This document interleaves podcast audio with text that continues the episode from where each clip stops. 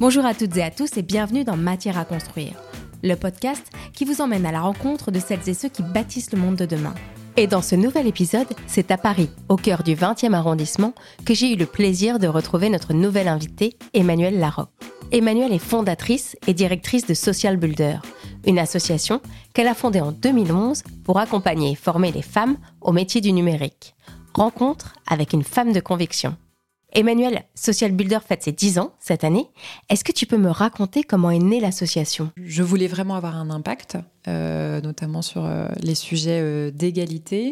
Et j'observais que dans le monde du travail, après un certain nombre d'années professionnelles, les femmes rencontraient des difficultés à évoluer. Et donc je me suis dit, bon, c'est pas possible, ça, ça change toujours pas, malgré toutes les actions de nos mères, de nos grands-mères et des lois. je me suis dit, voilà, il manque encore des dispositifs, des actions d'accompagnement qui permettent vraiment aux femmes de prendre toute leur place dans l'entreprise. Et c'est comme ça que ça a commencé. Et rapidement, on s'est mis sur le numérique. C'est-à-dire qu'on faisait le constat que les femmes avaient besoin de mieux connaître les métiers euh, d'avenir, les métiers qui recrutent, la façon d'accéder à ces métiers et comment évoluer dans l'entreprise. Et ça, ça a été le, le début de Social Builder. Voilà, permettre aux femmes de s'insérer dans les métiers numériques et techniques et d'accompagner aussi les organisations pour qu'elles les accueillent mieux et les fassent mieux évoluer. Voilà, donc c'est un projet un peu 360 degrés. On travaille avec les femmes et on travaille avec les entreprises. D'où te vient ce goût de l'entrepreneuriat? Alors l'entrepreneuriat, je pense que c'est dans l'ADN de ma famille, c'est le modèle euh, paternel. Voilà, mon père est un autodidacte qui a tout appris, euh, j'irai avec le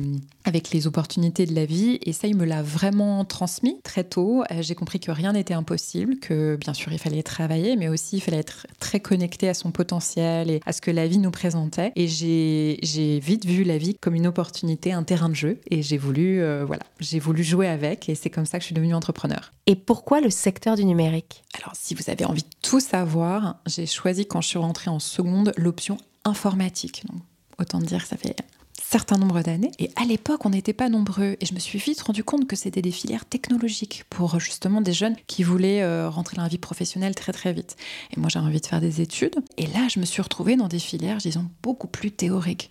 Et aujourd'hui, c'est heureusement différent. C'est-à-dire qu'on allie la pratique et le théorique. Mais à l'époque, moi qui avais envie de justement de de rentrer dans la logique informatique, euh, bah, j'ai pas eu beaucoup le temps de le pratiquer, mais j'y suis revenue très très vite. C'est-à-dire qu'à la fin de mon école de management, j'ai voulu créer une boîte, une boîte tech, qui a lamentablement échoué, mais euh, je suis restée sur cette dynamique, je suis rentrée dans le monde du travail en tant que consultante IT, et j'aime cet environnement dynamique, innovant. Il se passe beaucoup de choses, on pense l'avenir. Euh, c'est pas tant l'automatisation, mais cette espèce de, cohabitation entre, euh, bah, entre la machine et, et les humains que j'ai toujours euh, apprécié. Et donc, je suis vraiment ravie aujourd'hui de continuer sur cette dynamique-là. C'est un environnement qui me va parfaitement. Et comme je dis toujours, pour ceux euh, aussi qui se posent des questions sur est-ce que c'est ma place, moi, je suis pas du tout geek. Hein. J'ai pas envie de démonter des ordinateurs toute la journée. En revanche, je me sens très bien dans un environnement geek. On le sait peu, mais historiquement, les femmes ont été pionnières dans le secteur du numérique. Comment expliquer le fait que petit à petit, elles aient disparu de ce secteur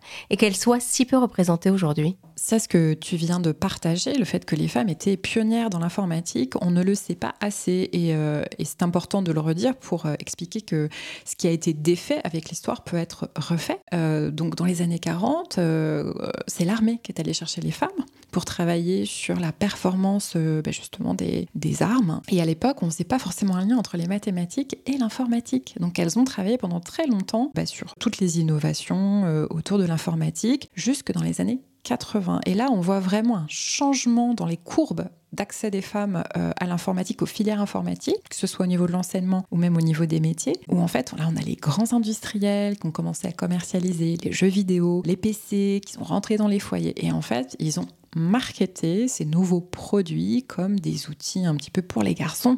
Voilà. Et là, on a fait ce lien entre ordinateur et homme. Et on le paye très cher et on a du mal à réévangéliser ou donner envie aux femmes d'aller vers, de, jouer avec les machines et d'aller vers ces métiers. Donc il faut réécrire les récits et euh, on aura des femmes dans la tech. Donner aujourd'hui à voir, bien sûr, aux jeunes femmes et aux filles, mais aussi aux femmes, qu'il y, a, euh, y a un environnement propice euh, à les accueillir. Très important de travailler sur cet imaginaire et donc euh, d'expliciter, bien sûr, comment ces métiers aujourd'hui euh, créent le monde de demain, euh, qu'on a besoin de tous les talents, on a besoin de tous les imaginaires et aussi que c'est des environnements passionnants, créatifs, où on travaille en équipe, où il y a plein de métiers différents. Il y a plus d'une quarantaine de filières de métiers aujourd'hui dans le numérique. Tu parlais des, opportunités, je pense qu'en tout cas, il faut en parler. C'est qu'il y a plus de 80 000 postes ouverts aujourd'hui dans le numérique, hein, des entreprises qui n'arrivent pas à se développer parce qu'elles n'ont pas de talent. Donc pour répondre à cette pénurie de talent, on a besoin d'aller chercher toutes ces femmes. En France, 60% des diplômés du supérieur sont des femmes. Ça veut dire qu'on investit, on forme, on a des têtes très bien faites et on les amène pas sur les métiers dont on a le plus besoin d'elles. Quelle est la place des femmes aujourd'hui dans la tech? Est-ce que tu as quelques chiffres à nous citer? On est à peu près à 26% de femmes dans le numérique mais du coup, les, tout ce qui est métier, euh, métier, fonction, support inclus. Et donc, si on s'en tient à la place des femmes dans les métiers techniques, on est à peu près à 15-16%. On, est, euh, on est très en retard. Voilà, je dirais que malgré, euh, là pour le coup, ça fait dix ans qu'on travaille sur le sujet, malgré des efforts assez convergents, multiples, il y a des écoles pour les femmes qui se montent tous les jours maintenant, et ça c'est vraiment une réussite. On ne forme pas encore assez les, femmes. On doit vraiment investir sur la formation des femmes. On doit dédier des budgets spécifiques pour faire en sorte qu'elles aient les prérequis nécessaires à rentrer dans des formations plus complexes et les accompagner de proche en proche à être des professionnels sur des, des métiers de plus en plus, euh, je dirais, spécialisés. Donc ça, cette logique-là, il faut vraiment, euh, vraiment y aller, sinon on n'arrivera pas à faire bouger les chiffres. Hein. Dans, par exemple, la, dans la sécurité informatique, je crois qu'elles sont 8%. Dans les data centers, elles sont 5%. Donc voilà, je veux dire, le, on ne peut que progresser. Et quels sont les freins qu'il faut encore lever pour aller plus loin? La première chose, c'est qu'il faut il faut essayer vraiment euh, d'envoyer des signaux convergents, donc de communiquer massivement à la fois vers les plus jeunes, mais aussi celles les actives, celles qui sont sur le marché du travail et qui sont en train de se repositionner, qui réfléchissent à l'avenir. Il y a une vraie opportunité aujourd'hui par les femmes. Il faut qu'elles l'entendent, il faut que toutes les femmes l'entendent et qu'on arrive ensuite, l'autre frein, à les accompagner sur des projets qui soient viables. On a besoin de leur montrer comment faire. Il y a un océan des possibles tellement large qu'il faut aider une personne à mieux cibler comment, euh, sur quel métier elle veut se positionner et comment y aller. Aujourd'hui, pour aller sur ces métiers, il faut aussi être solide, avoir un bon background de compétences relationnelles, humaines, qui fait que voilà, on, travaille bien dans une organisation, on travaille bien sur des projets qui sont souvent voilà euh, passionnants, exigeants, euh, créatifs. Voilà. Donc euh, parler aux femmes, les accompagner, et puis bien sûr, à un moment, il faut aussi parler aux entreprises pour qu'elles changent un peu leur façon de recruter. Elles recrutent encore beaucoup sur le diplôme d'ingénieur, mais on n'a pas tous besoin d'être ingénieur pour aller sur les métiers, des nouveaux métiers notamment qui, euh, bah, qui demandent voilà, certaines compétences, mais pas forcément d'avoir fait les cinq ans d'études euh, sur l'ingénierie euh, en ingénierie. Alors justement, quel est le profil des femmes qu'accompagne Social Builder? Nous, Social Builder, on va accompagner essentiellement des demandeuses d'emploi qui sont en train de se reconvertir. Euh, encore une fois, donc dans le numérique, il y a à peu près 26% de femmes, 16% sur les métiers techniques, notamment les métiers du développement. Donc on a besoin vraiment de produire les compétences féminines, on a besoin euh, d'investir. Donc nous, on investit sur les femmes qui sont en train de travailler un projet professionnel pour investir des, euh, des métiers qui recrutent. Donc c'est des femmes de 18 à 65 ans, ça peut être à peu près toutes les formations initiales qu'on peut imaginer ou pas d'ailleurs de formation, toutes les expériences de vie, de là il y a récemment, je discutais avec une femme qui travaillait dans la petite enfance, à une femme qui était euh, ingénieure en euh, hydroélectricité. Donc c'est extrêmement large. Nous on essaie vraiment de faire correspondre un besoin d'organisation, un besoin d'entreprise avec un, une femme qui a voilà déjà un certain cursus et de créer des parcours qui permettent vraiment à chacun de s'y retrouver et de faire une, vraie rencontre qui ait de la valeur pour tout le monde. Est-ce qu'il n'y a pas aussi une question d'orientation? Les filles, on le sait, sont bien moins nombreuses que les garçons à intégrer ces filières pendant leur scolarité. Comment faire pour les inciter à choisir cette voie? Encore une fois, il faut, mettre en situation. Je pense qu'à partir du moment où on met, euh, on, donne à un petit garçon, une petite fille, euh, un jeu quel qu'il soit, euh, bah, il, va, le découvrir, elle va le découvrir, elle va s'approprier, elle va jouer avec, et puis au fur et à mesure, on, va peut-être créer une envie. Il faut que dès le plus jeune âge, on mette les petits garçons et les petites filles dans des situations, elles vont expérimenter. Ça ne veut pas dire être devant un écran, parce que apprendre l'algorithmie ou, des logiques programmatiques, on n'a pas besoin devant, devant un écran pour ça. Donc ça, c'est très important. Et puis, euh, on parle des rôles modèles. Les rôles modèles, c'est juste que nous, les êtres humains, on est des animaux grégaires, on a des cellules, des, petits neurones miroirs, et on va faire la même chose que les autres.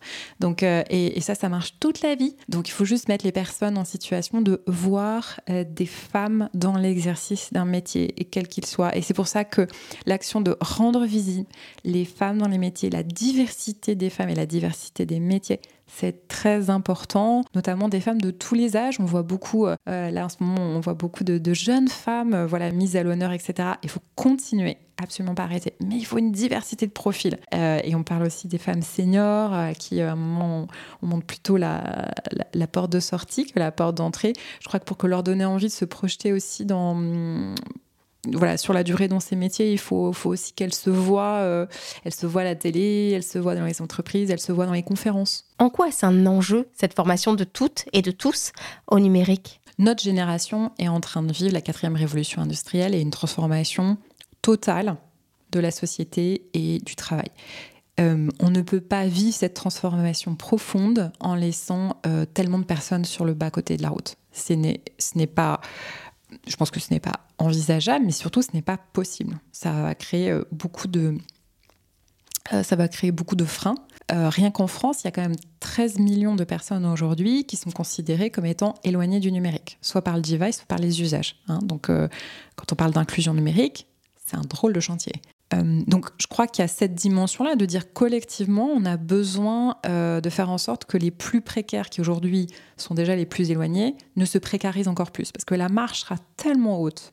Euh, voilà, on a tellement de challenges entre, entre les, les, enjeux de réchauffement climatique, d'alimentation. Et si en plus on s'occupe pas de, de, faire monter dans le bateau du numérique les personnes qui auraient le plus intérêt à y rentrer, voilà, on, on on augmente encore les inégalités, on accroît euh, durablement ces, euh, euh, ces inégalités profondes.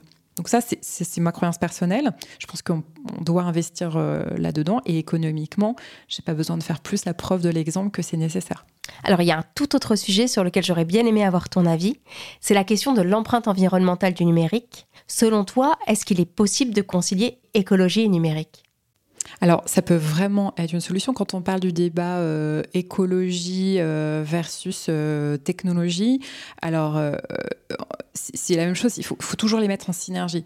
C'est-à-dire qu'on a des technologies aujourd'hui qui nous permettent de mettre moins d'engrais, par exemple, dans les terres, ou d'optimiser l'utilisation de l'eau dans des usines.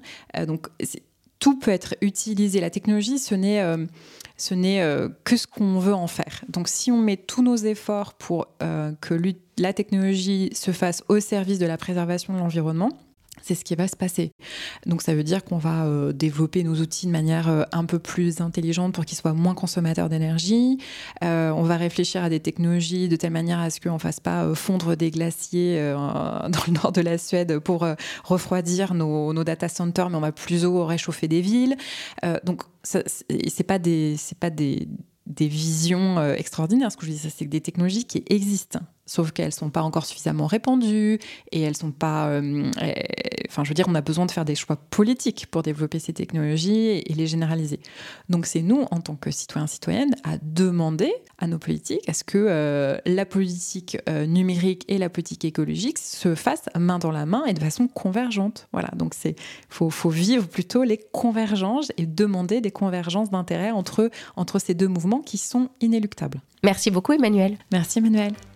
Un grand merci à tous et toutes d'avoir été à l'écoute de ce nouvel épisode. Rendez-vous le mois prochain, cette fois-ci avec Anne, qui n'a malheureusement pas pu se joindre à moi aujourd'hui. Et je vous rappelle que si vous souhaitez écouter les premiers épisodes de la série, vous pouvez le faire sur toutes les plateformes d'écoute ou sur le site Matière à construire.